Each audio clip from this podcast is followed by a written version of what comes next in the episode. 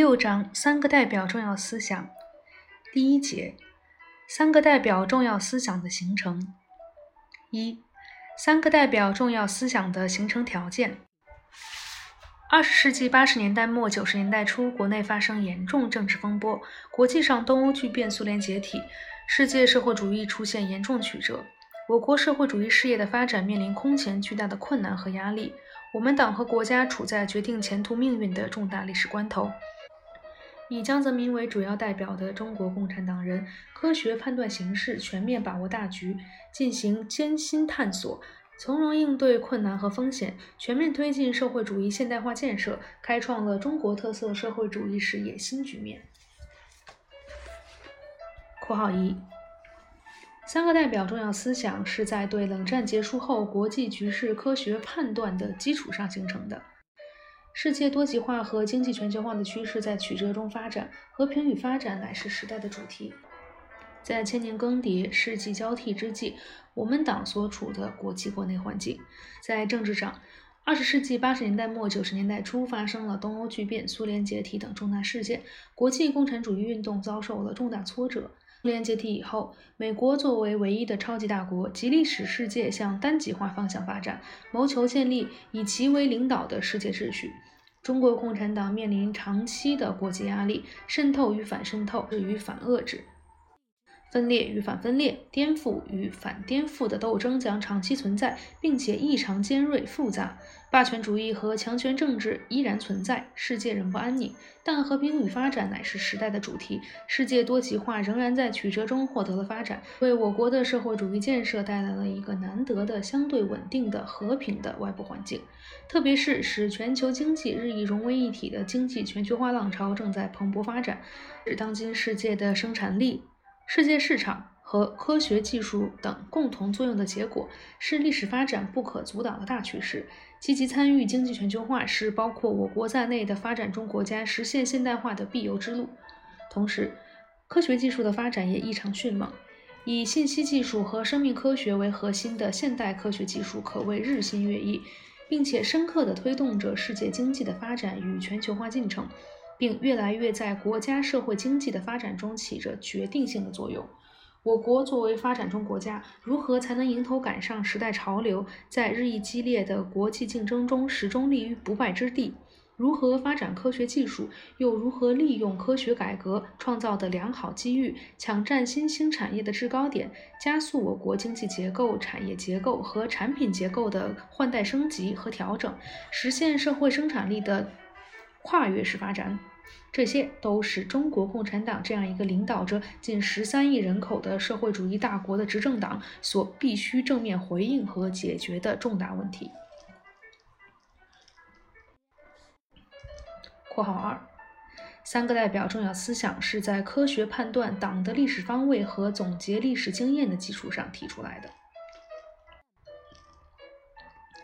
我们党历经革命、建设和改革，已经从领导人民为夺取全国政权而奋斗的党，成为领导人民掌握全国政权并长期执政的党；应从受到外部封锁和实行计划经济条件下领导国家建设的党。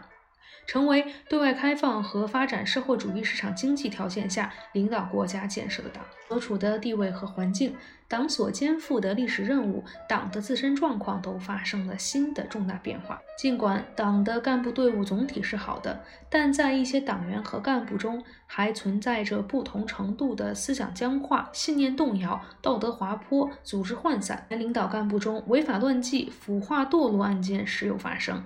进一步提高党的领导水平和执政水平，提高拒腐防变和抗御风险的能力，是我们党必须解决好的两大历史性课题。这就要求我们党坚持从新的时机出发，以改革的精神加强和改进党的建设，使党在建设中国特色社会主义的历史进程中为坚强的领导核心。在我们党的奋斗历程中，团结和带领全国各族人民完成了新民主主义革命任务，实现了民族独立和人民解放，建立了社会主义制度，实现了中国历史上最广泛、最深刻的社会改革，开创了中国特色社会主义事业，走上了实现中华民族伟大复兴的正确道路。总结我们党的历史，可以得出一个重要的结论。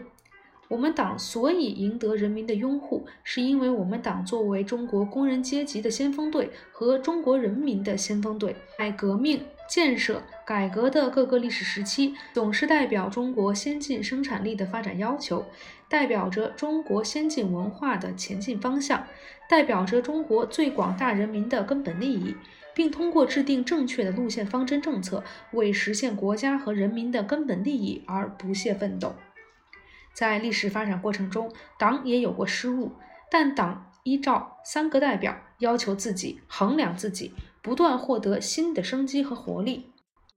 从正反两方面可以说明，三个代表重要思想的提出，正是立足于党的历史、党的历史经验得出的重要结论。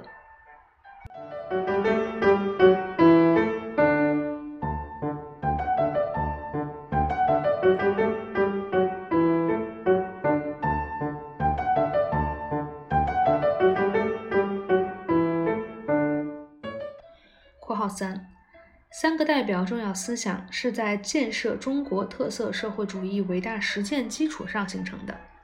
党的十三届四中全会以来，国际局势风云变幻，我国改革开放和现代化建设的进程波澜壮阔。我们党从容应对一系列关系我国主权和安全的国际突发事件，战胜在政治、经济领域和自然界出现的困难和风险。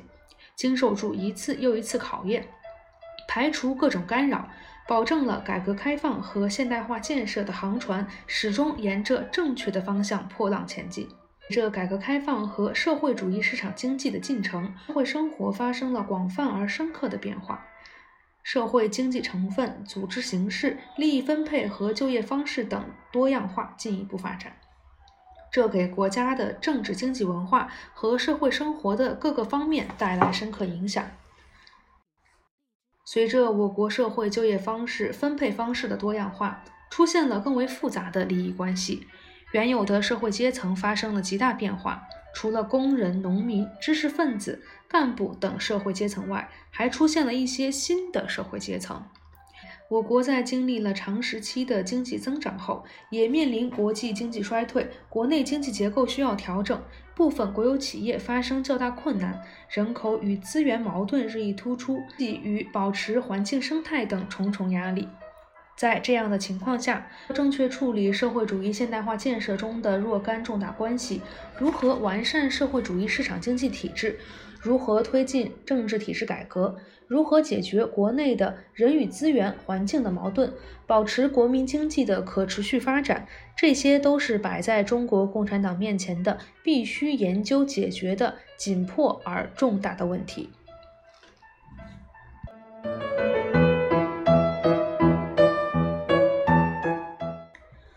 二，三个代表重要思想的形成过程。三个代表重要思想是一个完整的思想体系，经历了一个酝酿、形成到逐步深化的过程。江泽民指出，在实行改革开放和发展社会主义市场经济的条件下，建设一个什么样的党，怎样建设党，是一个重大的现实问题，直接关系到我们党和国家的前途命运。党的十四大系统概述了加强党的建设和改善党的领导问题，坚持党要管党。和从严治党的建设，努力提高党的执政水平和领导水平，使我们这个久经考验的马克思主义的党，在建设有中国特色社会主义的伟大事业中，更好地发挥领导核心作用。十四届四中全会通过了中共中央关于加强党的建设几个重大问题的决定，分析了党的建设面临的形势，指出党必须在改革开放的新形势下认识自己，加强自己。提高自己，认真研究和解决在自身建设中出现的新矛盾、新问题。党的十五大将新时期党的建设新的伟大工程的总目标高度概括为：把党建设成为用邓小平理论武装起来，全心全意为人民服务，思想上、政治上、组织上完全巩固。能够经受住各种风险，始终走在时代前列，领导全国人民建设有中国特色社会主义的马克思主义政党。在对外开放和发展社会主义市场经济的条件下，我们党如何始终保持工人阶级先锋队的性质，更好地代表最广大人民的利益，为经济成分、组织形式、物质利益和就业方式多样化的趋势进一步发展的条件下，如何始终保持全党同志按照党的奋斗目标？这是我们在新的历史条件下加强党的建设的重大理论问题，也是重大现实问题。只有正确的回答了这些问题，党的建设才能更好的向前推进。围绕这一重大理论问题和重大现实问题，二零零零年二月二十五日，江泽民在广东省考察工作时，从全面总结党的历史经验，如何适应新形势、新任务的要求出发。首次对三个代表进行了比较全面的阐述。二零零零年五月十四日，江泽民在江苏、浙江、上海党建工作座谈会上，却提出，推进党的思想建设、政治建设、组织建设和作风建设，都应贯穿三个代表的要求，要把三个代表的要求贯彻落实到党的全部工作中去。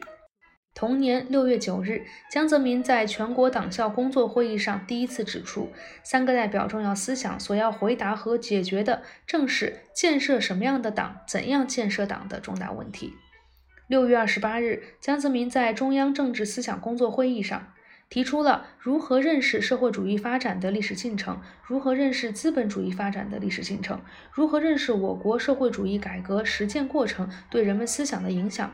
如何认识当今的国际环境和国际政治斗争带来的影响？这四个如何认识，实际上深刻揭示了三个代表重要思想产生的历史起点和逻辑起点，反映了三个代表重要思想提出的时代背景和发展的现实依据。党的十五届五中全会提出，务必要使全党同志深刻认识和全面正确地把握三个代表的要求。以三个代表作为检验我们各项工作是否合格的根本标准，按照三个代表要求加强党的建设，根本目的就在于保证我们党能够始终保持同人民群众的血肉联系。二零零一年七月一日，江泽民在庆祝中国共产党成立八十周年大会上的讲话中，全面阐述了三个代表要求的科学内涵和基本内容，指出三个代表重要思想是我们党坚持以马克思列宁主义、毛泽东思想、邓小平理论和党的基本路线为指导，以我国改革开放和现代化建设的实际问题，以我们正在做的事情为中心，着眼于马克思主义理论的运用，对现实问题的思考。着眼于新的实践和新的发展，即对党在现阶段以至今后相当长的历史时期中的基本纲领、基本任务的新概括，这就非常明确地表明了三个代表重要思想的基本内涵。二零零二年十一月八日，张泽民在十六大的报告中全面阐述了三个代表重要思想形成的时代背景、历史地位、精神实质和指导意义。十六大将三个代表重要思想与马克思列宁主义、毛泽东思想和邓小平理论一道确立为长期坚持的指导思想，并写入党章。